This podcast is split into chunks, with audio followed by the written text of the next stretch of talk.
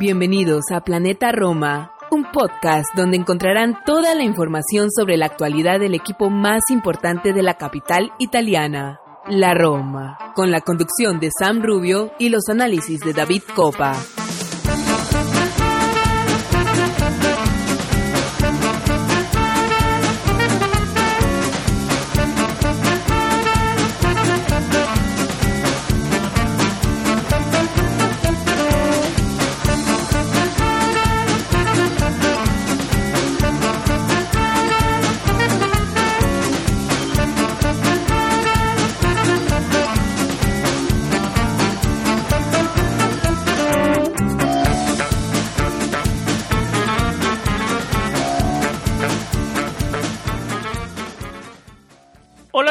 Tifosi y y bienvenidos a una nueva edición de Planeta Roma Podcast. Sam Rubio les da la bienvenida al episodio número 145. Eh, este episodio es el que marca mi regreso a detrás de los micrófonos después de una pequeña ausencia. El señor David Copa y Martín Villalba llevaron los, las riendas de este programa de una manera espectacular. Estoy definitivamente contento de estar de regreso. Gracias a todos los que nos siguen, gracias a todos nuestros Patreons. Em, tenemos un nuevo Patreon hoy, vamos a hablar de, eso un poco más adelante. Muchísimas gracias a todos los que nos siguen, a los que nos escriben, a los que interactúan con nosotros. La verdad que no les agradecemos lo suficiente. La verdad que muchísimas gracias por hacer que este proyecto siga creciendo. Estoy muy contento, como lo decía, de estar de regreso detrás de los micrófonos. Estoy hoy con mi compañero de Mil Batallas, el gran David Copa, editor de planetaroma.net y creador del Calcio Total podcast. Eh, vamos a divertir toda la actualidad de nuestro equipo. Eh, el empate en el partido de ida en Inglaterra frente al Leicester, el empate en, eh, frente al Boloña, que, que, que, un sabor medio amargo como que se pudo sacar más, ¿no? Pero pero definitivamente nos vamos a enfocar en lo que es la previa, ese partido decisivo del jueves. Eh, un partido que un partido, un encuentro con el destino.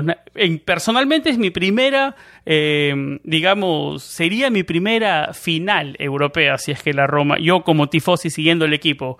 Eh, es un partido importantísimo, ¿no? Muchos en el resto de Italia lo quieren como menospreciar, una copa pequeña, una copeta pero yo creo que es una estamos a puertas de lo que podría ser algo histórico, una final europea para la Roma después de muchísimos años, ¿no? Bueno, de todo esto y muchísimo más vamos a debatir en este episodio. Vamos a una pausa y regresamos con David Copa.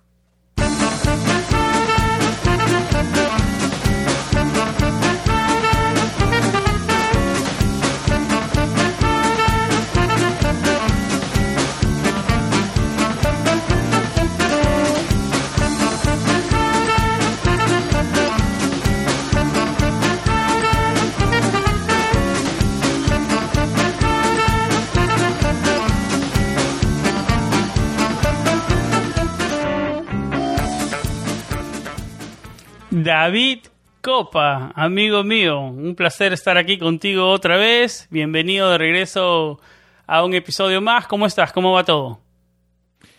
Mi queridísimo estimado Sarrullo, qué bueno tenerte de vuelta, qué bueno escucharte aquí en los micrófonos de, Planeta Roma. Ha sido un poco más de un mes, si la memoria y las cuentas no me fallan.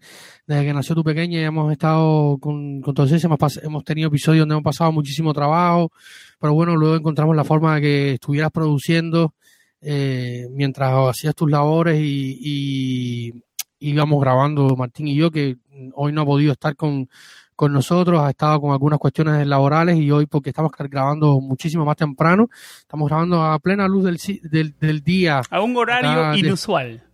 inusual, insólito. Eh, Seguro uno de nuestros Patreon, Gabriel Amadeu, hoy no me puede decir nada. Estoy con el ánimo a, tope. Estamos justo al medio del día. No he tenido que tomar café. Vaya, es como, para hacerle un poco la comparación, nosotros somos medio vampiros. Siempre grabamos a medianoche, pasadas las 12 de la noche, a veces una de la madrugada nos, nos, agarra acá grabando los episodios, eh, luego que terminamos ya todas las labores del día, tenemos más tranquilidad para concentrarnos a grabar. Eh, y hoy hemos tenido la posibilidad de grabar de día, para, también para tener a, Sam acá.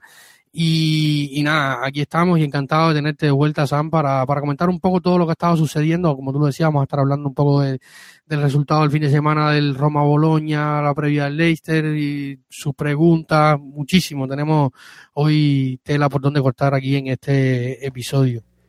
Antes que todo, David, quiero seguir agradeciendo a nuestros Patreons. quiero mandarle un saludo a nuestro nuevo Patreon, Derek Secular. Em, muchísimas gracias, Derek, por el apoyo. Gracias a Derek, que se une a Roberto Roldán, Iván Morales, Gabriel Torres, Diego Pane, Román Escorza, Cristian Rodríguez, eh, Ricardo Montilla, Irving Sáenz. Ah, muchísimas gracias a, el mismo Martín Villalba. Muchísimas gracias a todos nuestros Patreon que hacen posible que este proyecto se sostenga y que siga creciendo poco a poco cada vez más.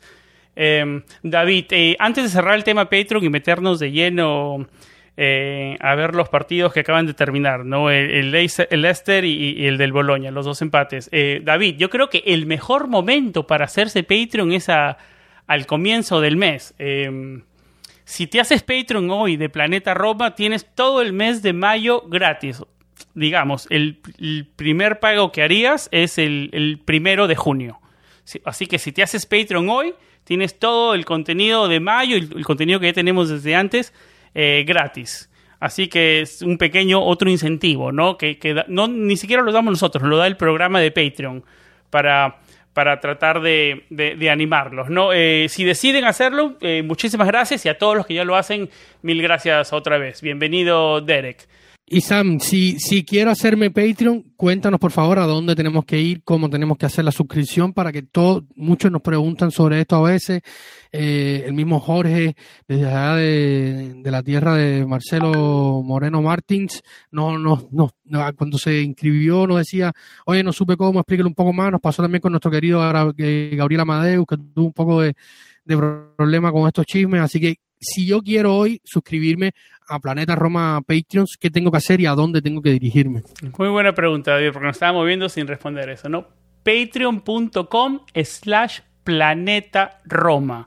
Em, es un, hay dos tiers, dos niveles de mecenas, eh, de un dólar al mes y de tres dólares al mes. El de un dólar, bueno, nos apoyas en nuestro proyecto y, y tienes acceso a nuestro grupo de WhatsApp, donde estamos activos siempre, conversamos del equipo eh, de verdad que se está creando una comunidad, David, súper buena, súper amena, todos son súper buena onda, lo que se está creando en esa comunidad, de verdad que es excelente.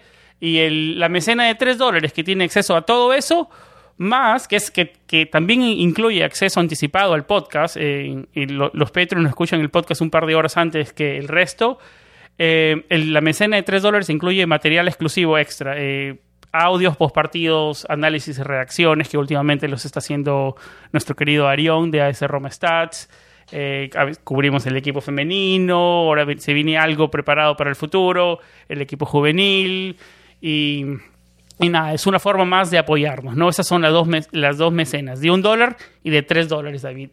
Patreon.com slash Planeta Roma. Eh, pueden poner una tarjeta de crédito, su cuenta de PayPal, que es la forma que yo creo que sería la más segura, ¿no? PayPal, pero aunque Patreon es súper seguro y, todo lo pueden hacer desde esa plataforma. Patreon.com slash Planeta Roma, ahí es donde encuentran toda la información. Bueno, ahora sí, David, eh, vamos a dividir cómo vamos a analizar la actualidad en, dos partes. Eh, vamos a meternos en lo que es Serie A, en el empate frente al Boloña primero, y luego nos metemos de lleno en todo lo que fue el partido en Inglaterra y lo que podemos esperar en ese crucial partido de regreso el jueves en el Olímpico. Eh, David, ¿qué sensaciones te dejó el Roma 0, Boloña 0? Un equipo, digamos, alterno, no tan alterno, pero algo. De, lo que más cambió Mourinho en toda la temporada, digamos, alternó, porque no se, siempre se veía que se quedaba con un solo equipo. Em, a ver, el enfoque de todos está en, lo que es Conference League, ¿no? Eh, ¿Qué sensaciones te deja este empate frente al Boloña en el Olímpico? Mira, a mí inicialmente me sorprendió, sobre todo por lo que él había vendido luego del partido eh, contra el Leicester City, había comentado de que, es una realidad, ¿no? El Leicester City ya no tiene posibilidades de progresar más en la tabla, o sea, la única posibilidad que tiene hoy el equipo de Brendan Rodgers de llegar a una competición europea es apostarlo todo al partido, al partido, a esta eliminatoria en general con, con la Roma eh, para acceder la próxima temporada a una competición europea, eh, suponiendo que lleguen a la final y, la ganen, ¿no? O sea que ellos iban a poner toda la carne al asador eh, en, el en los partidos de, de Conference League. Eh, la Roma tenía este partido con el Boloña, un Boloña que viene muy bien, no ha perdido muchísimo tiempo. De hecho, eh, recién estamos grabando este, esta, este programa el lunes, son poco más de las dos y media de la tarde, y ya en Italia corre la noticia de que Sinisa Mihailovic ha sido dado de alta del hospital. Ah, recordemos que ha estado eh, Sinisa, aquel que en algún momento ayudó a que Francesco Totti debutara en la Serie A con tan solo 16 años por allá, por los por el inicio de los años 90 en un partido mete al chico, mete al chico. Mete al chico. Y Totti, Francesco no se lo creía, pero bueno, al final entró unos minutillos. Sinisa que luego sería el rival, al eterno rival de la Roma a la Lazio pero nos alegramos. Que tuvo temporada Sinisa que siempre nos, mataba con la Lazio y después con el Inter. Nunca me voy a olvidar sus tiros libres. Sus tiros libres eran impecables. impecables. Yo creo. Yo cuando, cuando era pequeño, 8, 9, 10 años, eh, veía las compilaciones aquellas de los videos de los goles que ponían siempre en los programas estos de resúmenes deportivos y, que no estuviera un tiro libre de, de Sinisa es como que no hubiera programa. O sea, era asesino de la Roma, siempre nos mataba, o daba esa sensación eh, Sinisa ha sido, como decía, ha dado de alta y en este periodo el equipo estuvo muy compacto.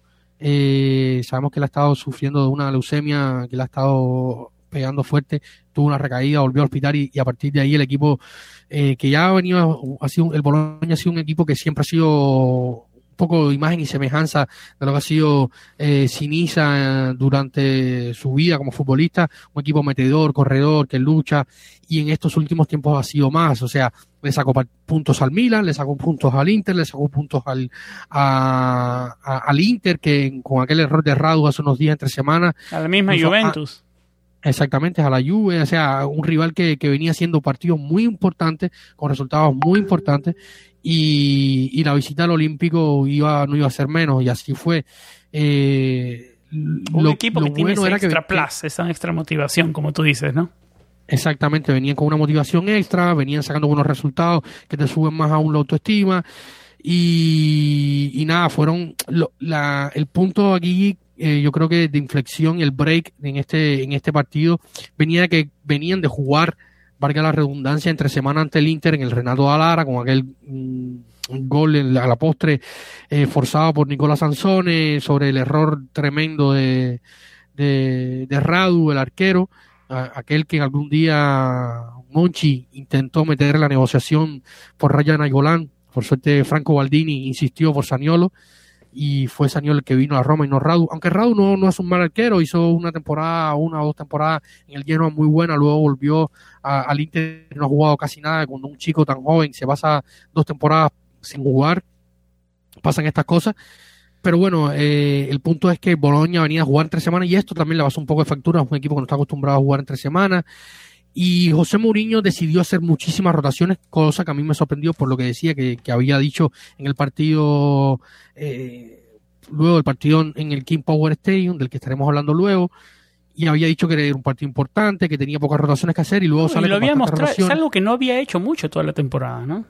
No, sobre todo, por ejemplo, a mí me sorprendió mucho Maitland Niles, que no jugaba, no sé, habría que jugar, buscarlo febrero, enero, finales de enero, principio de febrero probablemente desde allá no juega Maitland Niles, o sea, no abre de titular un partido, eh, hable de titular un partido contra el Boloña que a mí me preocupó bastante, no había más alternativas, si estaba aquí es para eso, pero a mí lo que me preocupó es que luego de tanto tiempo lo lanzas así al ruedo, o sea, a mí la, eh, la, lo que me preocupó fue la gestión del partido, ¿no? Y, y, lo comentamos mucho en nuestro grupo de Patreon, con Ricardo Montilla, con, con todos los, los, chicos allá. A mí me preocupó más la gestión del, del, partido, la gestión de la plantilla como tal, de que la rotación, porque yo soy eh, afín a la rotación y los que nos escuchan desde ya cuando vamos a, cumplir prácticamente cuatro años en unos meses este podcast, eh, los que nos escuchan del inicio saben que a mí me gustan las rotaciones, que soy pro eh, mantener fresco a los jugadores.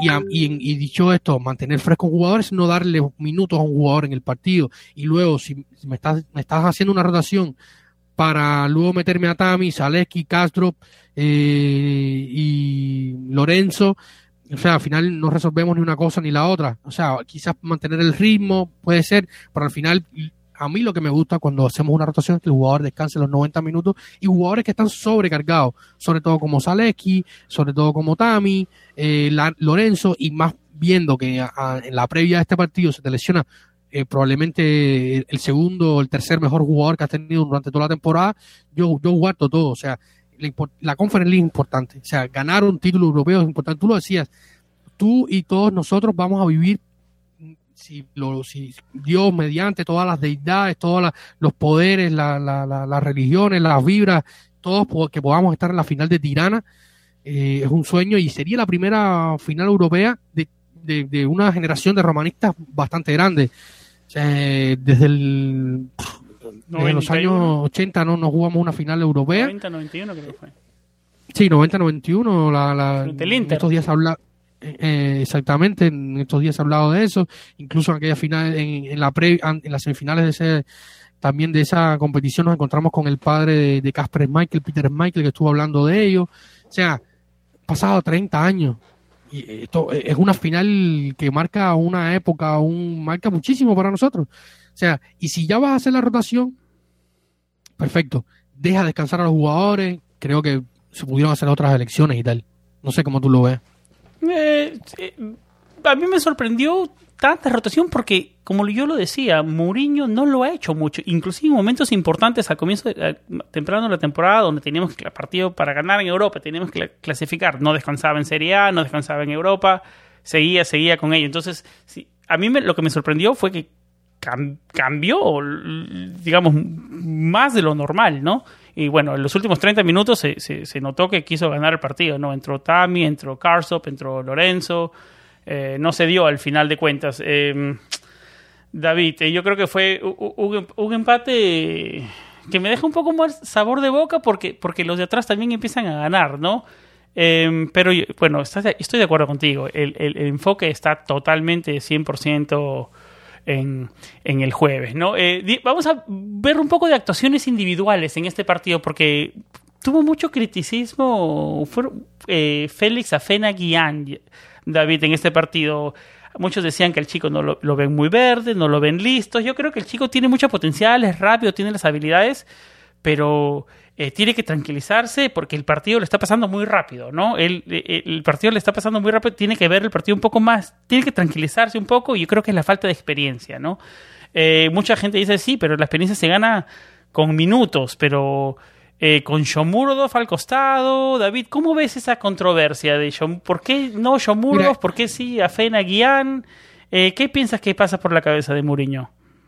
Mira, evidentemente algo pasó con Shomurodov eh, quien, había llegado para hacer el relevo o la alternativa de Incheco, que luego termina saliendo y al final se va a buscar a Tami.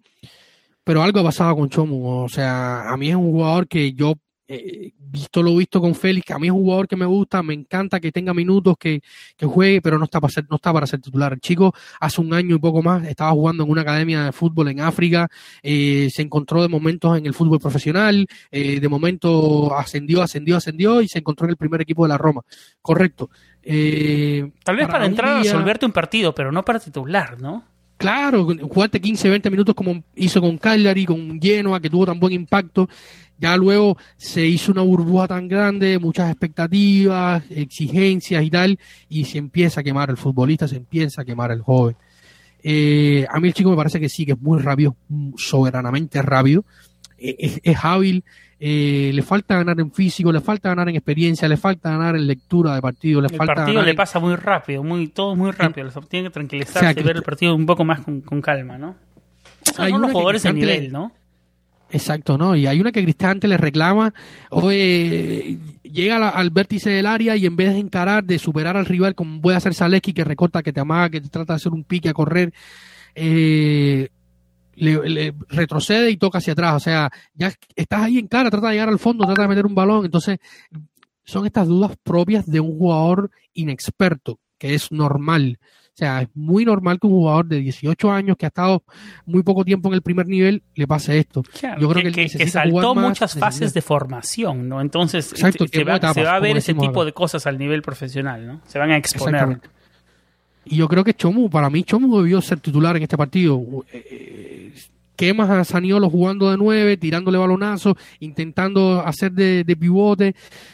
Y, y, desaprovechas a Chomo que para mí cada vez que entra deja detalles, deja indicios de que puede jugar más. No sé qué pasa, realmente no, no, no, no puedo decirle. Queríamos tener a, a algunas opiniones acá de Alessandro, pero estaba en la radio, no pudo mandarnos sus consideraciones. Prometemos que para los próximos días vamos a hablar de esto. Vamos a tener, vamos a preparar muy bien el, mercado este año. Vamos a tener programas especiales. Vamos a estar en, Twitch diariamente. Queremos hacer un programa diario, si, si los sueños y las realidades se permiten, hacer un programa diario al final del día, hablar de todas las noticias de mercado, por donde va, porque va a haber un mercado durísimo. Hoy estaba revisando, incluso tenemos que hay que resolver todavía el problema Corish ante que está en el Zurich, que le queda un año de contrato todavía con la Roma, increíble, increíble. Eh, así que vamos a preparar muchas de estas cosas, vamos a hablar de todo esto en el mercado, pero el tema Chomo a mí me preocupa, o sea, se, se, gastó una cantidad importante, yo creo que es un jugador que te puede para este tipo de partidos jugar, lo vimos en el lleno, a mí me encantó en el lleno lo que vimos de Chomo, eh, en la Roma vimos partidos contra el Venecia, en la fase previa de Conference League. Yo creo que es un jugador que, es hábil, que es físico, que le tiene buena pegada, que tiene gol, que pero no sé, no sé qué pasa. O sea, para mí, elegir para jugar contra Medel y, Somaró, el, defensa del Boloña, a Félix y no a Chomu, que puede destruirlo, o sea, me parece contraproducente. Y luego hay, hay otros temas durante la gestión del partido, el Charaui. Eh, Eso quería tocar, la cuestión del Charaui dejó que sea. El mismo Saniolo no se le vio cómodo ¿no? en esa posición. El mismo Carles Pérez, que tenía altas y bajas, este partido no fue tan alto tampoco, ¿no? No aprovechó yo, creo esta oportunidad. es difícil meter y por chispazos aprovechar también, ¿no? Lo, hemos hablado, lo hemos hablado hasta el cansancio también, ¿no? Eh, no, los 15, 15, primeros 20 minutos fueron muy buenos. Carles Pérez hizo muy buen impacto, pero luego eh, el Boloña se acomodó el partido, se cerró, la presión, generas poco, el medio del campo fue inexistente. Jordan corriendo mucho, pero sin sentido, como siempre, como, como pollo sin cabeza, que como digo yo, Cristante eh, fundido, que para mí, si ya vas a hacer la rotación, eh, y vas a tratar de gestionar, venía un problema lumbar, yo creo que el instante debió al menos, si, si no logras tener el impacto inicial que quieres, luego lo mandas al campo, hubiera gustado ver a Bobe, eh, Elcha al final poco nada, yo creo que ya Elcha está para ser un jugador de 20 minutos, 25 minutos al final del partido no más, pierdes mucho cuando no juega, eh, cuando juega de inicio, o sea, hay una gestión del partido que al final es... Eh, es, mala de, de, Mourinho. Yo creo que, que por aquí va. Pero luego también entiendo que, la, que, el, que el equipo esté pensando en ese partido. Eh, eh, es, eh, es válido pensar en el partido de jueves. Es válido también jugar con ese pequeño colchón de puntos que tenemos. En el momento que grabamos se, se va a estar jugando el, el Atalanta Salernitana. Eh, el, la regla del desempate con, con la Lazio eh, nos, nos ayuda un poco.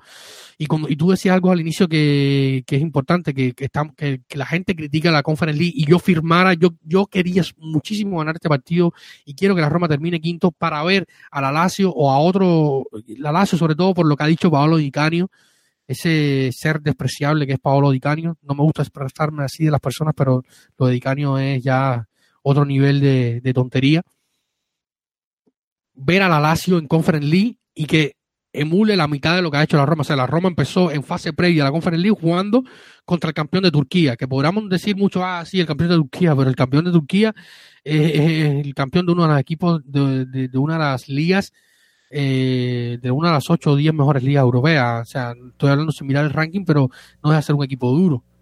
Claro, no, un equipo que compite, ¿no? Con jugadores que, digamos, experiencia en Serie A y todo, ¿no? Exactamente, Gerviño, Hansik, eh, aquel delantero que estuvo en el Cornelius, el mismo Bruno Pérez, están ahí. Exacto.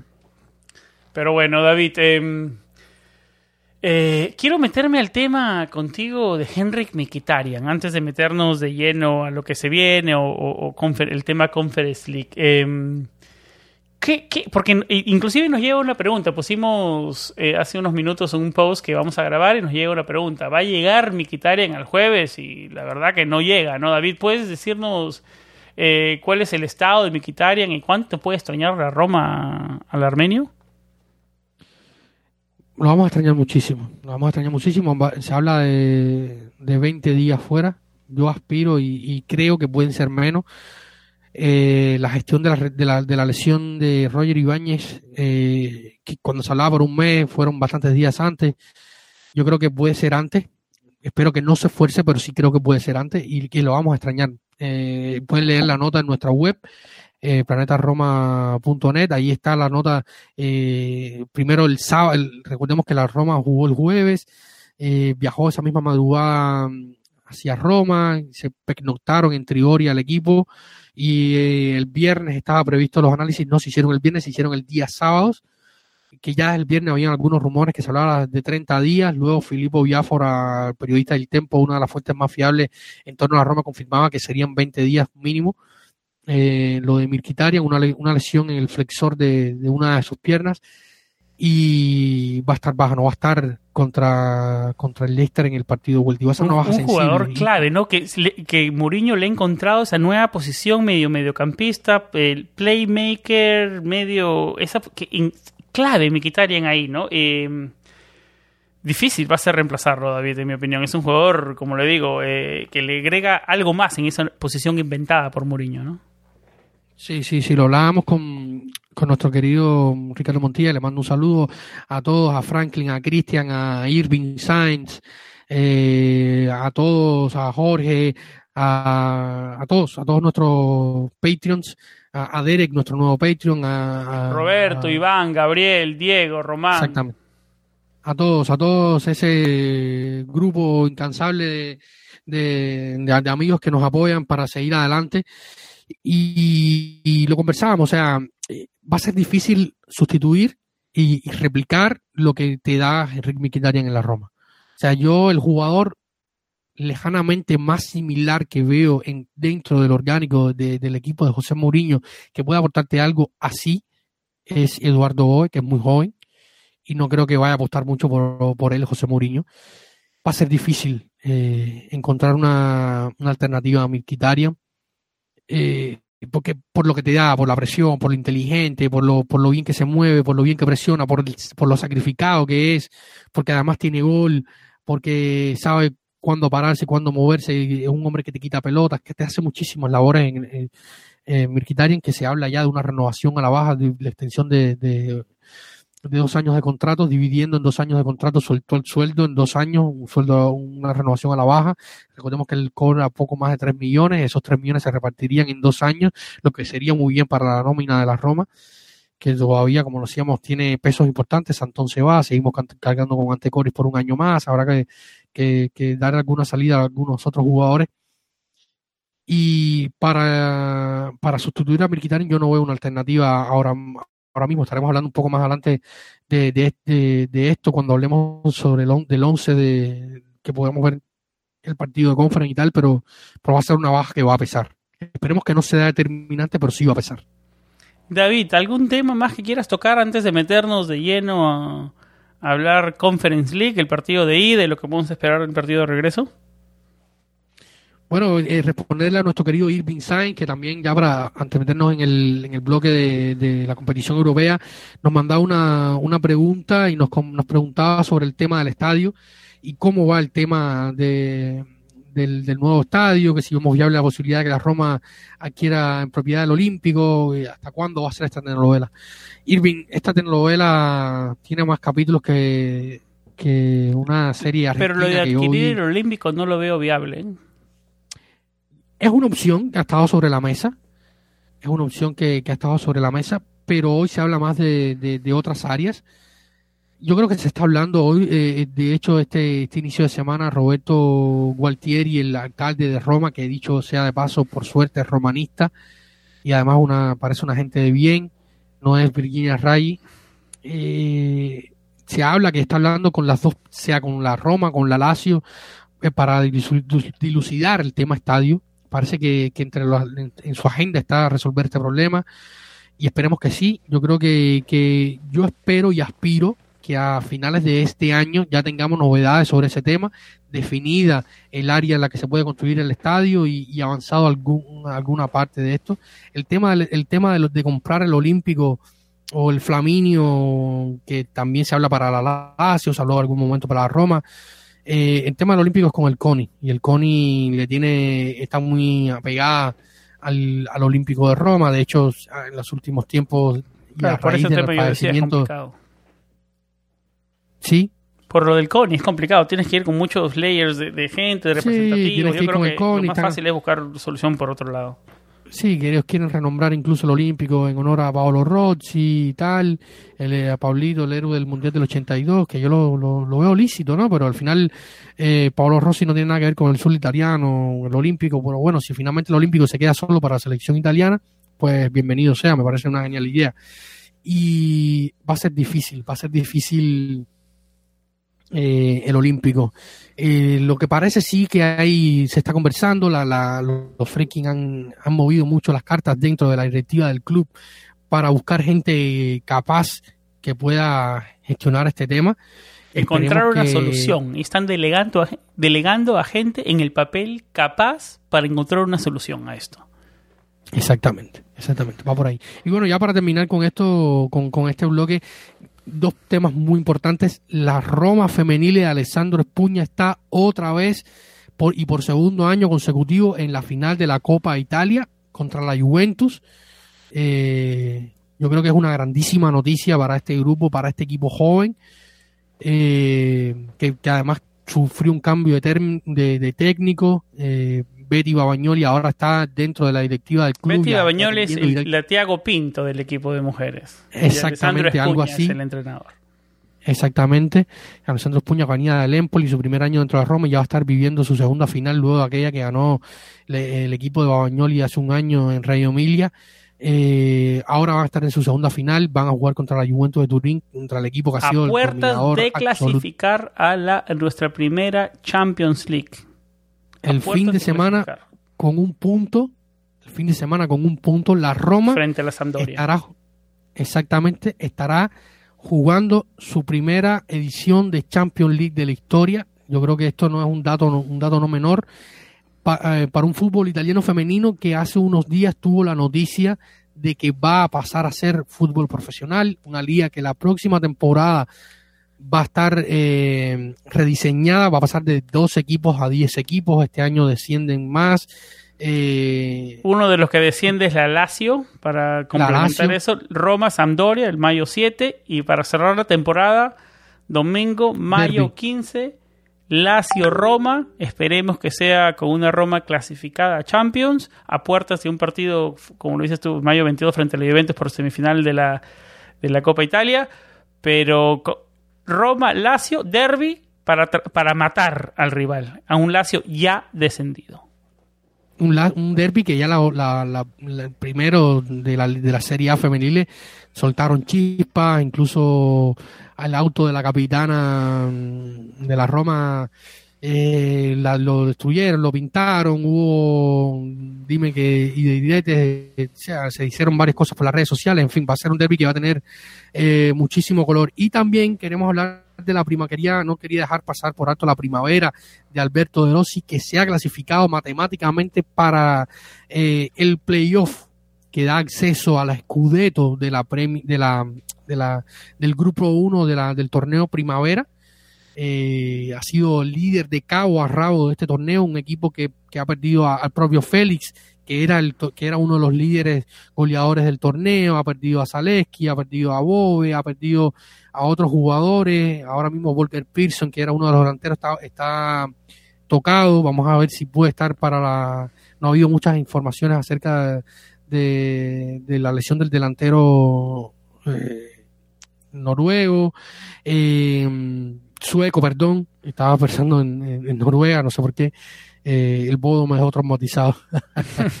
Eh, entonces el equipo está clasificado a la fase final del torneo primavera, eh, un torneo primavera que, han, que ha sido dominado por la Roma a pesar de las bajas en, en el equipo, equipos jugadores que han subido al primer equipo, han tenido jornadas eh, donde no han podido contar con el propio Volpato, en Diaye y con los, con los tripis y tal, que han estado alternando eh, con el primero equipo y la primavera. Alberto de Rossi ha tenido muchísimas bajas, ha tenido que subir muchachos del equipo sub-18.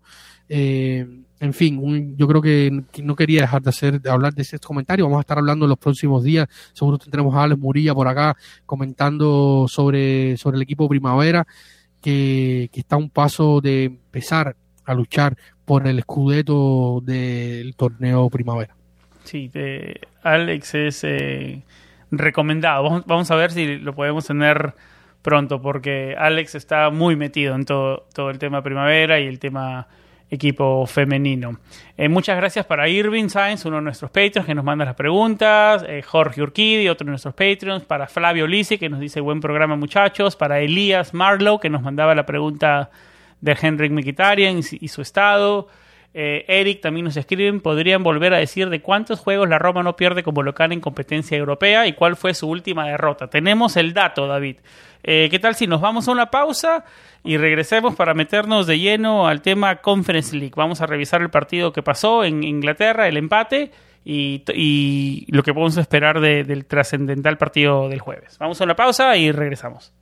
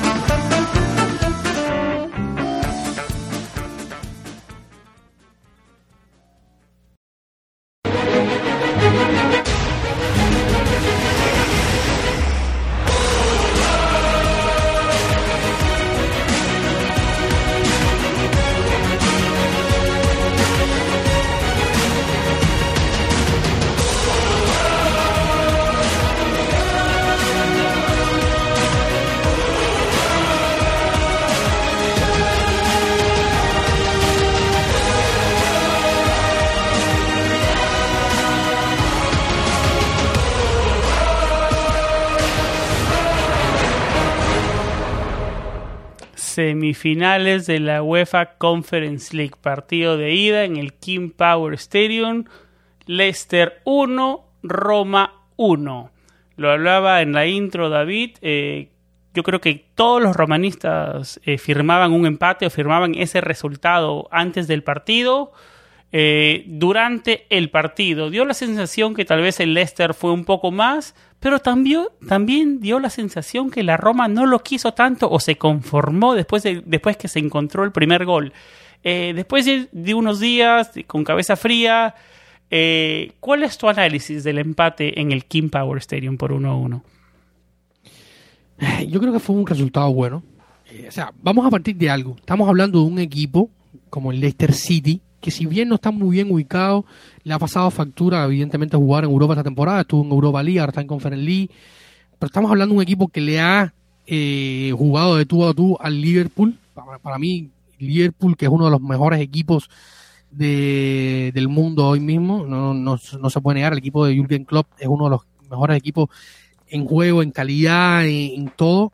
Le ha hecho tres goles al Liverpool en, la Copa de este año, le ha ganado el City, le, ha competido el United, o sea, estamos hablando de un equipo potente, un equipo que tiene una plantilla muy buena, un equipo que compite en una de las mejores ligas del mundo, eh, eh, clubes de esa misma liga, de, de, esa liga, a la Roma le han hecho daño en los últimos años, de hecho, desde 1999 la Roma no avanza en una competición europea a expensas de ganarle a un equipo eh, inglés, que fue el Newcastle United, aquel, aquel, en aquel caso fue un 1-0 y un 0-0 ante el Newcastle United de, Alan Shearer, que hace unos días conversaba con, con Tommy Abraham para The Athletic y dijo que había estado en, en, Roma, estuvo muy cerca de ir a la Roma. Hubiera sido tremendo Alan Shearer en la Roma. Tremendo delantero. Abrazo de, de todo.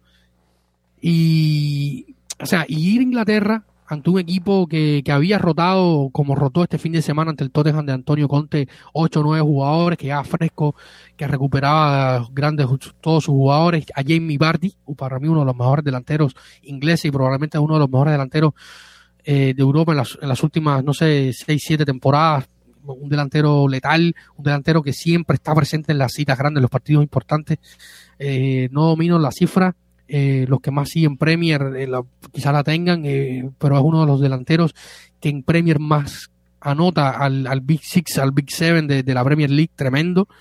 Eh, Bardi es un jugador de partidos importantes, no estaba al 100% por suerte, va a estar probablemente también el partido del Olímpico de este fin de, de este jueves, de este, de este jueves eh, ante la Roma. Y yo creo que salir del King Power Stadium con un 1 a 1, yo creo que, que es una buena renta, una buena renta, sobre todo por cómo se ha dado la temporada y por, y por el factor olímpico. El factor olímpico está siendo importante. Otra vez el fin de, el fin de semana ante el Boloña, más de 63 mil personas para ver un Roma-Boloña. Eh, ha sido espectacular la, la, respuesta del público. Hablábamos del estadio, yo lo decía hace, hace algunos días en, un space nuestro en Twitter, lo comentaba con, con el propio Irving en nuestro grupo de, de Patreon y, con los muchachos.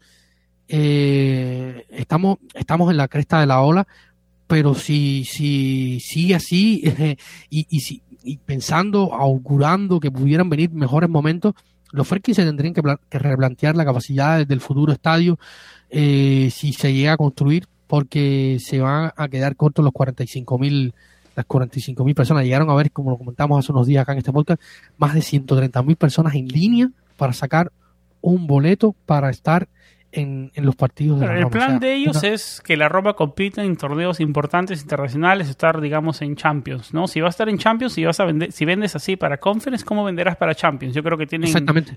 estarán apuntando, yo creo. Exactamente. imaginemos que estemos jugando este año Europa League, y a la Champions League y el año que viene tenemos, no sé, al Madrid, al Liverpool en casa, en el Olímpico. ¿Cuántas o sea, no, no, no, no me imagino cómo sería el, ambiente y ni, la lucha por encontrar un bueno, ya lo hemos vivido, ¿te acuerdas el ambiente, inclusive en el partido que perdimos con el Bayern 7-1, el ambiente en el Olímpico fue espectacular, o sea... No, con, la, con el Barça, la remontada. Pero ahora se ha hecho bastante habitual, o sea... Claro, pero en eh, estadio, eh, en estadio propio, en estadio propio tienen que ir apuntando los Feriken. Yo creo que es algo importante, algo para algo que podemos tal vez tocar en el verano cuando tengamos digamos no haya fútbol porque es un tema es un tema es un tema no menor.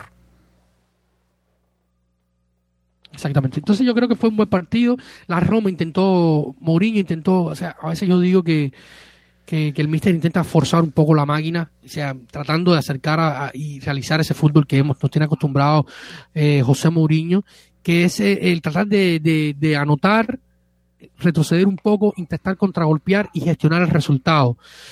Y es un poco complejo esto para, para estos jugadores que les falta eh, la, experiencia que no tiene José Mourinho ni, ni el rodaje que tiene eh, José Mourinho, ha sido, yo creo que, por, que, que, esa era la idea del Mister, anotar rápido como ha pasado en los partidos importantes de esta temporada contra, contra la Lazio, contra Atalanta, eh, eh, contra la, Juventus, en aquel partido catastrófico a principios de año, por esa era la intención, y luego contra golpear, eh, fue difícil hacerlo, se intentó incluso, pero se llevaron mal, muy mal las contras, algunas se terminaron de la peor manera, pero esa fue la intención, yo creo que, que, no estaba mal. O sea, cuando ya tú anotas en casa, en un, hoy el valor doble de, las, de, los, de los goles no existe en estas eliminatorias europeas. Y cuando tú anotas de primero, evidentemente obligas al rival a tener que ir a buscar un resultado. Y, y, trataron de aprovechar esto, lo que no se pudo, se fallaron otras. Eh, esas jugadas de balón parado no han estado funcionando como, como hace un par de meses o como hace un mes.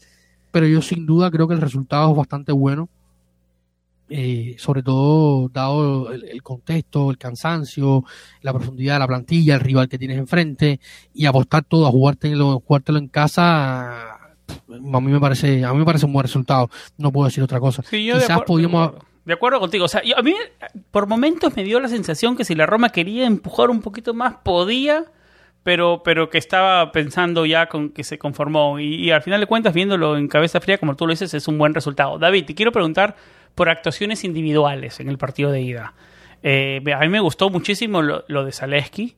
Eh, la corrida por la banda izquierda para el gol a Pellegrini fue notable y el, partido en general de Zaleski me pareció bueno. El mismo Lorenzo, Mikitarian siempre importante. Eh, Chris Mollen me pareció inmenso. me pareció que hizo un gran trabajo en Jamie con Jamie Bardi. ¿Estás de acuerdo conmigo? ¿Qué otros nombres puedes sobresaltar? Actuaciones individuales, primero que todo vamos a empezar hablando por Smalling.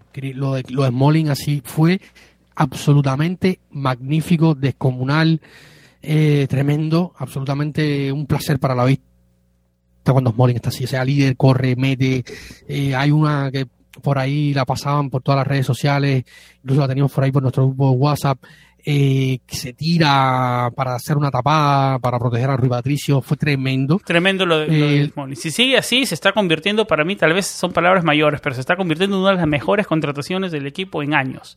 Eh, sí, si sigue completamente. así. Completamente, completamente. Yo creo que. El último que el puedo pensar así, que llegó y, hizo, y tuvo un impacto, que bueno, que tuvo el año de la lesión y de eso, ¿no? Pero de que recuperó Smalling, que muchos dudaban, ¿no? Fue Erin Checo, ¿no? Que tuvo un año malo y después subió. No, claro que Smalling no lo ha hecho por el tiempo, ¿no? Pero si sigue así, está en camino, ¿no? Yo creo. Es, es, es fundamental. Correcto, correcto, correcto. Yo creo que, que para como llegaba Smalling, o sea, súper criticado, hicieron fiesta los, los hinchas del, del United que me imagino que ahora deben estar tristísimos con, con los 80 millones de Maguire y que el pobre no puede, la, la, le ha podido la presión, incluso ha tenido malos momentos, pero de, de Maguire, Smalling, siendo Smalling un jugador de toda la vida del United, a mí me parece que, que, que ha sido una contratación tremenda. O sea, más allá del segundo año que fue realmente, no es que fue malo, es que no pudo jugar, las lesiones le pasaron factura y algo que se ha corregido para él y para todos los demás. Yo creo que el propio Mirkitarian la, había tenido muchos problemas de lesiones en sus primeros tiempos con la Roma y este año ha sido y sobre todo lo exigente que ha sido que no se lesionara eh, Mkhitaryan y solamente que en toda la temporada me digas, oye, 20 días se lesionó, ah, sí, eh, genial. Lo malo es en el momento que se lesiona, pero... Y, y, y, David, y lo que luego hacen buenas contrataciones, y perdóname que sigo con la comparación, Erin Checo, con todo lo que le dio el equipo, 18 millones de euros. Eh, es Chris Smalling, todo lo que está dando el equipo, 15 millones de euros. Cuando hablamos de números de chic de 40 y números inflados, mira qué buen pedazos de negocios estos, ¿no? Eh, exactamente, han sido muy, muy buenos negocios, visto lo visto. También hay que hablar de Roger Ibañez. De, Roger anticipó todo, le robó todas las pelotas a todos los atacantes del. del siempre del, siempre hemos sabido que es buen anticipador, ¿no? Solo que tiene esos momentos de Sí, muy desconcentración, pero eh, eso de anticipar y su velocidad es de sus fuertes, ¿no? Sí, sí, sí, sí, si Mourinho logra potenciar esto y hacer que el chico esté contra- eh, concentrado, esta defensa es de lujo. O sea, Ibáñez robando, corriendo, salen- tratando de salir en conducciones, eh, tratar de que minimice sus errores, eh, eh, es un gran central. Eh, Mancini también hizo un gran partido, tremendo lo de Zaleski. Yo nada más hago pensar qué podrá pasar con Nicola Zaleski a, a futuro, cuando esté Spinazzola, que casi estuvo a punto de entrar en el partido contra el Boloña, estuvo calentando.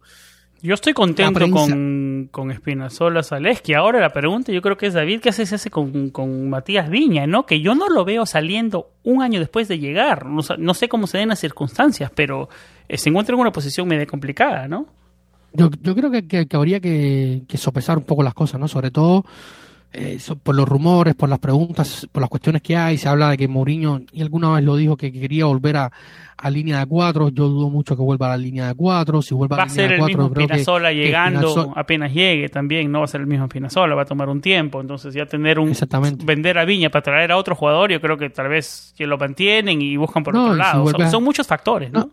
Claro, y si vuelves a línea de cuatro, es mejor mantener a Viña con Spinazzola en la en el lateral izquierdo y, de- y, y quedarte con Zaleski para el extremo izquierdo. O sea, va formando un carril izquierdo mucho más, más redondo. Eh, cosas, o sea, hay que, hay que gestionar muchas cosas, cosas que se verán el verano, cosas que, que estaremos comenzando, conversando mucho más adelante, pero lo de Zaleski es, es descomunal. O sea, un chico, yo lo vi jugar en la primavera, eh, muchas veces de, de segunda punta, atacante, por banda, por izquierda por derecha, pero el temple, la concentración, la, la, la, la inteligencia, ponerse a disposición de Mourinho de esa manera ha sido tremendo. No, o sea, pero mostraba estas cosas, como tú lo dices, en la primavera. Yo lo poco que podía ver, mostraba estas cosas, pero traducir lo que hacía en la primavera a hacerlo en los mayores, eso es un mérito importante de Zaleski. Y hacerlo constantemente. O sea, no es que salió un día, te hizo un buen partido y listo. O sea, desde que es titular en la Roma, el rendimiento ha, ha ido increciendo. O sea, no, no, no es que. En ningún momento día, desen- un- tal vez desentonó ni nada, siempre a la par con el equipo. Y eso tiene mucho mérito para tan poca experiencia, ¿no? Exactamente. Habla muy bien de la primavera de la Roma también. Exactamente, luego el partido también fue muy bueno, también mucho sacrificio, corrió, metió, hizo buenas jugadas. Eh, buen partido de Cristante que volvía luego de una, de una lumbalgía. O sea, hubieron. Muchas ganas el partido de Tami, más que fútbol. Yo lo vi con mucho más ganas que fútbol. Exactamente. Y no, que también estuvo muy solo. Luego el equipo se vio sometido por, por el extra en algún momento, superó esa presión, fueron arriba, intentaron. Pero fue, yo creo que, que, globalmente fue un buen partido y un buen resultado. Tal, vez el partido de Karsdorp me pareció un poco bajo a lo que ya lo que a veces sabemos que puede dar, ¿no? El partido de Saniolo también fue un poco, no, sé si lo vi lleno, no sé si lo veo metido al chico. Eh, está pasando por unas semanas un par de partidos. Espero que se, destape este jueves, ¿no? Eh, David, nos metemos a, este jueves. David, ¿qué esperar en este partido tan importante? Lo conversaba en la introducción. Muchos, muchos eh, hinchas de otros equipos de la Serie A se burlan una copa pequeña, sin importancia, el tercer torneo, como la, palabra que, siempre dice una copeta. Em, eh, definitivamente para nosotros es importantísimo, puede marcar unos destinos para muchísimos romanistas, eh, lo que sería vivir una final europea, ni siquiera hablar ya del partido, eso, vivir la, la previa de lo que significa respirar esos aires, todo eso sería nuevo para muchísimos de nosotros romanistas. y yo vengo siguiendo el equipo más de 20 años, 22 años, David, y para mí todo eso sería nuevo. Em, ¿Qué esperar? Porque hay mucho que perder, mucho por ganar. Eh, ¿Qué pasaría si se gana? ¿Ququé pasaría si se pierde? David es un partido que marca muchísimo. Antes de meternos en fútbol y, en tu once, eh, eh, ¿qué sensaciones tienes en los días previos a este partido? ¿Qué significa para ti? Mira, vamos a empezar dándole respuesta a, Eric Contreras que nos escribía en Twitter y nos, hacía las preguntas sobre el tema de la, imbatibilidad de los partidos invictos de, la Roma en, casa. Esta es una parte del dato, ¿no? Eh, quitando las fases preliminares de, las, de, las, competiciones europeas. Vamos a repetir la, pregunta. ¿Podrían volver a decir de cuántos juegos la Roma no pierde como local en competencia europea y cuál fue su última derrota? Nos escribe Eric. Lo dices tú, David. Exactamente. Vamos, esta es una parte del dato, luego le voy a dar la otra. Eh, Eric, eh, quitando la, la, la, fase previa de las competiciones europeas, eh, la Roma está invicta en los últimos 12 partidos en casa jugados en las fases de eliminación directa de las competiciones europeas. 10 victorias, 10 victorias y, y dos empates y siempre ha encontrado, ha anotado eh, a la puerta a los rivales con un promedio de goles de 2.2 eh, en casa, en fase, en competiciones europeas. Luego te voy a estar dando la otra parte del dato. Y las sensaciones en esta, en esta previa, Sam, son, son muchas, son sentimientos encontrados, preocupación, eh, alegría, sueños. yo quiero ver a la Roma en la final quiero ver a Roma en la final, sea como sea. sea el sueño de, ver a, Lorenzo Pellegrini, que es el primer capitán de la historia de la Roma que juega tres semifinales europeas de cualquier torneo, levantando esa copa hermosa que a mí me parece muy linda. Eh, yo creo que, las sensaciones son las mejores creo que el factor olímpico va a ser va a ser su trabajo, creo que el factor olímpico va a ser bello, habían varias iniciativas por las redes, todos van a ir con banderas rojas, todos van a ir con colores, van a ir con, muchísimas iniciativas al, al, Olímpico de Roma que va a tener más de 63.000, 64.000 personas, va a tener en el Olímpico este jueves en un partido de Conference League 64.000 personas, lo sigo diciendo, me parece una, auténtica locura. Eh, una demostración inmensa de, lo que este, esta afición quiere a este equipo y va a ser un va a ser un partido complicado, partido complicado, pero creo que si salimos con la intensidad y la concentración, el ánimo, las ganas y el empuje que salimos contra el contra el Bodo. Yo creo que ese fue el punto más alto de la temporada de ganas, de, de, grinta, de intensidad. Sí, yo creo que yo no puedo esperar algo menos de esa misma intensidad. No, eh, para un, un jugador de la Roma, ¿puedes encontrar una motivación más grande que el partido del jueves, David? Eh, yo creo que, mirando, mirando la actualidad del club. Para mí este es el partido más importante de los últimos 20 años. Los últimos 21 años, probablemente. Y los Eh, jugadores ah, mira, que si- porque de si podemos, nos ponemos a analizar a los partidos de vuelta de Champions en el Olímpico, llegamos con una ventaja muy fuerte frente al Liverpool, porque casi le, casi le emparejamos al final, lo hicimos interesante, digamos, muy al final, pero ya daba, daba la sensación que el partido de regreso ya estaba muy difícil, ¿no? Igual frente al Manchester United la temporada anterior, ¿no? El partido de regreso daba la sensación que ya estaba todo definido por más que ganamos el partido, ¿no? Yo creo que esta historia es diferente, no se- hay un diferente aire, no sé cómo tú lo vives, David. Sí, sí, eh, evidentemente es un partido, yo te decía, para mí es el partido más importante de los últimos 20 años de la Roma. Los jugadores tienen que estar conscientes de esto y Mourinho tiene que hacerle conciencia a los jugadores de esto, tienen que estar, o sea, yo contra el, comparando un poco el partido con el Bowling, yo no veía una una determinación y una muestra de querer tanto algo la Roma desde el partido contra el contra el Barcelona en Champions, aquella remontada histórica no veía, no, lo, no veía la Roma ir por algo y con, con tanta concentración. eh, yo creo que, que no lo veía hace muchos años y quiero ver eso, o sea, quiero ver ese sentimiento, esas ganas, esa, esa sangre en los ojos, el cuchillo entre los dientes para ir, para ir, a, Esa es buscar, la palabra que, ir a buscar eh, el resultado. esa es la palabra que siempre usamos con la ser- Roma, ¿no? Que, que usen, Yo- que jueguen con el cuchillo entre los dientes. Eso es lo que más queremos. Exactamente, no va a ser fácil por, porque el rival no es el Bodo. El rival es un rival importante, lo comentábamos antes, un rival importante con, con centrales importantes, con defensas importantes, con, con, con- con un grandísimo arquero. Con una dinámica Michael. importante, ¿no? Exactamente, con un entrenador que tiene un recorrido, o sea, ha trabajado con Mourinho, un, tipo preparado claro, que ha estado, que lleva años en el fútbol de primer nivel. O sea, eh, la exigencia va a ser máxima. Y yo creo que, que las sensaciones son buenas.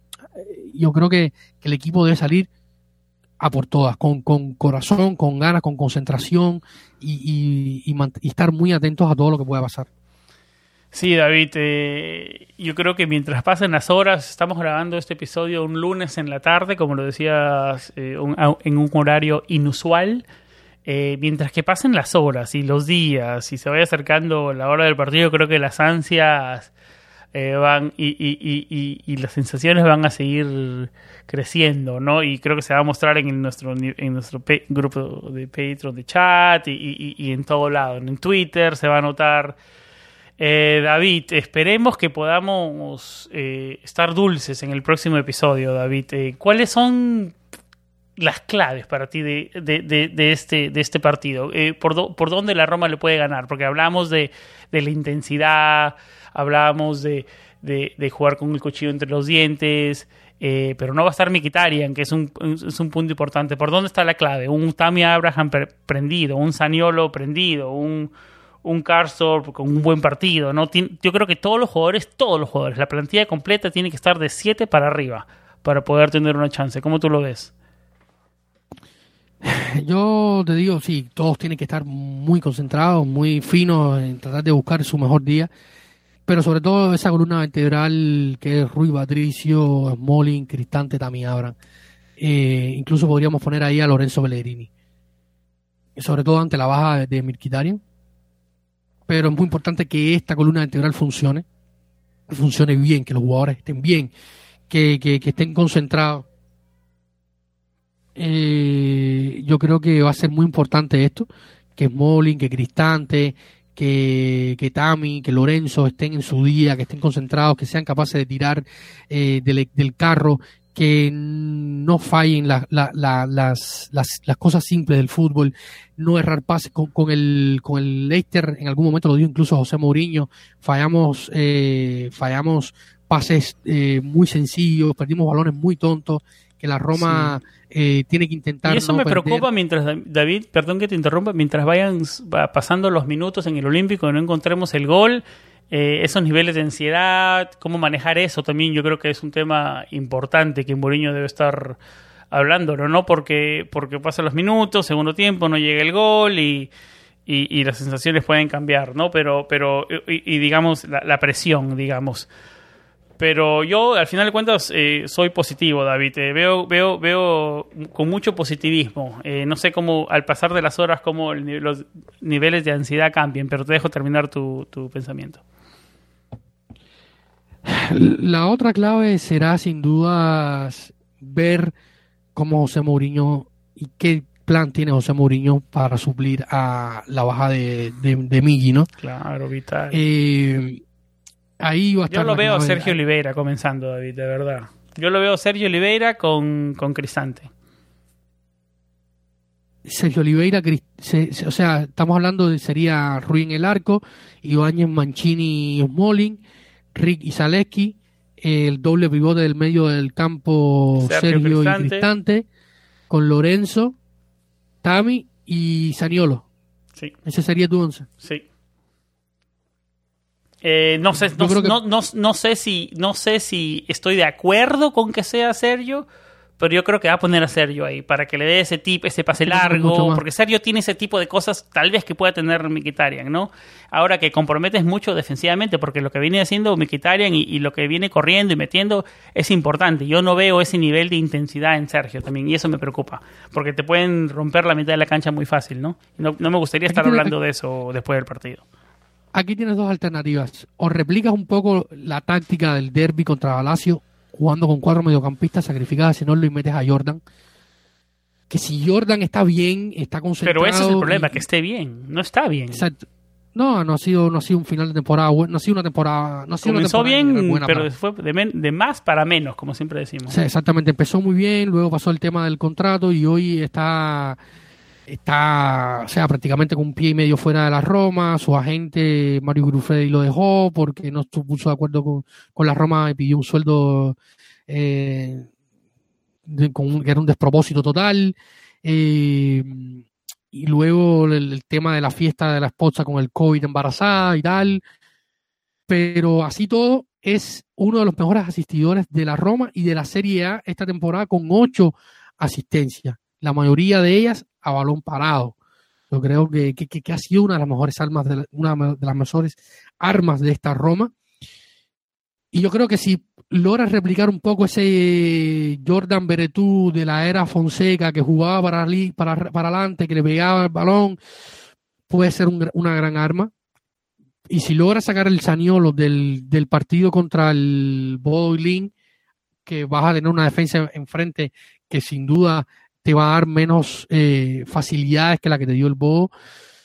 Y yo creo que por ahí está la clave. Las piezas están entre Jordan Beretú y Nicolo Saniolo. Creo yo que va a ir por ahí. Yo creo que el resto va a ser lo habitual que tenemos. Sí. David, eh, ¿algo más que quieras decir del partido del jueves antes de ir cerrando el episodio? Eh, estaba buscando por acá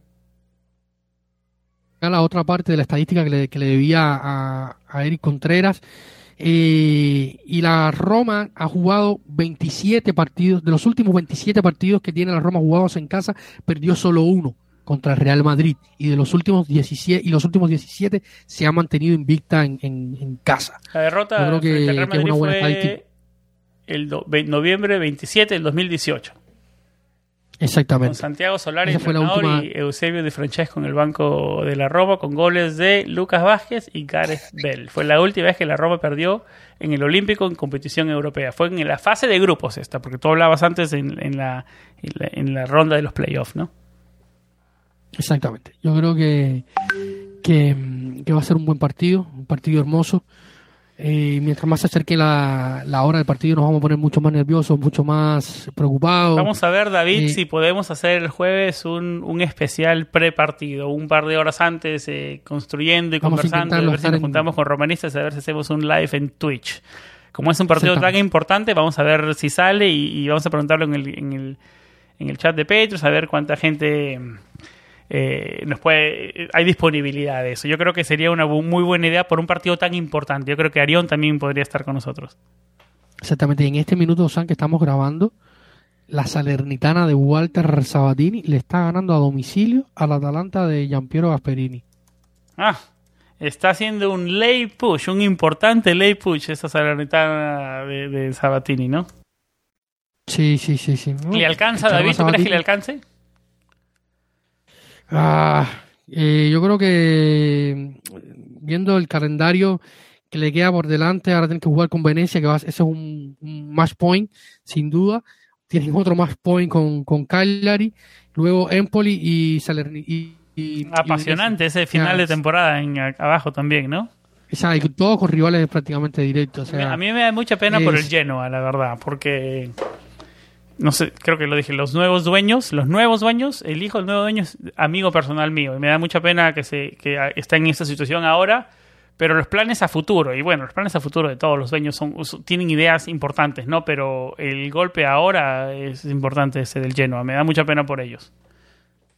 Pero bueno, Sí, es una pena, porque al final, y también el Blessing, el técnico alemán, el primer técnico alemán en la historia desde Rudi Feller, que estuvo en la Roma unas jornadillas eh, en aquella pésima temporada del 2004. eh, yo al menos no tengo, yo, el único registro que tengo de entrenadores alemanes de la Serie A son lo de Rudi Feller y lo de Alexander Blessing.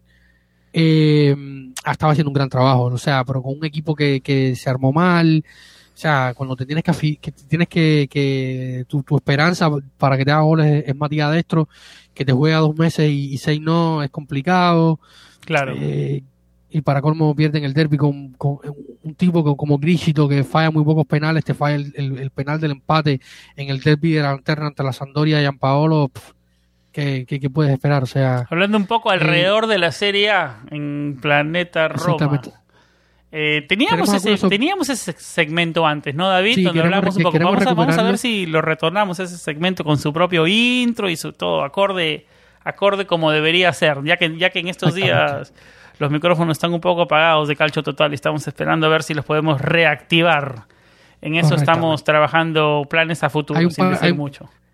hay un par de ideas sobre la mesa ahí y podemos, esperemos poder ponerlas en ejecución eh, más adelante. Una hora y cinco minutos, una hora y siete minutos ya estamos, David. Creo que por aquí vamos cerrando el- el, episodio. Sonó, sonó el gong virtual, el, sonó tu gong virtual, ton, ahí, bueno, Tú sabes chao, que chicos, después que pasa la hora yo ya me pongo Sí. un poco inquieto. Eh, David, te encontramos en Twitter en tu cuenta Davidcito-RC. Samuel Rubio 99 es mi cuenta. Planeta-Roma es como estamos en Twitter y en Instagram. Planetaroma.net es nuestro centro de operaciones. Planetaroma.net slash podcast. Ahí encuentran nuestro podcast. Eh, estamos en las plataformas principales de podcasting, Apple Podcast, Google Podcast, Stitcher, Spotify, iHeartRadio, TuneIn Radio, YouTube, Podbean, Evox, en todas las plataformas principales. Estamos, tenemos nuestro canal de YouTube, tenemos nuestro canal de Twitch, twitch.com slash planeta Roma, donde hacemos en vivo, hacemos programas muy amenos también con Mateo y con Arión y con Alex de vez en cuando. Y bueno, como les decíamos al comienzo, si deciden apoyarnos pueden hacerlo en patreon.com slash planeta Roma. Y si lo hacen ahora, en estos días, a comienzos de mayo, tienen todo el mes de mayo gratis para disfrutar de nuestro contenido. Y, y su primer um, aporte sería el primero de junio. Así que nada, por aquí vamos cerrando. Esperemos que la próxima vez que hablemos estemos todos dulces y celebrando algo histórico de nuestro equipo. Por aquí vamos cerrando nuestro episodio 145. Fue un placer regresar atrás de los micrófonos y estar con ustedes, compartir con ustedes, compartir con David, con David Copa. Saludos a todos nuestros Patreon. Eh, siempre que estén con vibras positivas y como siempre lo más importante, Forza Roma. Chao.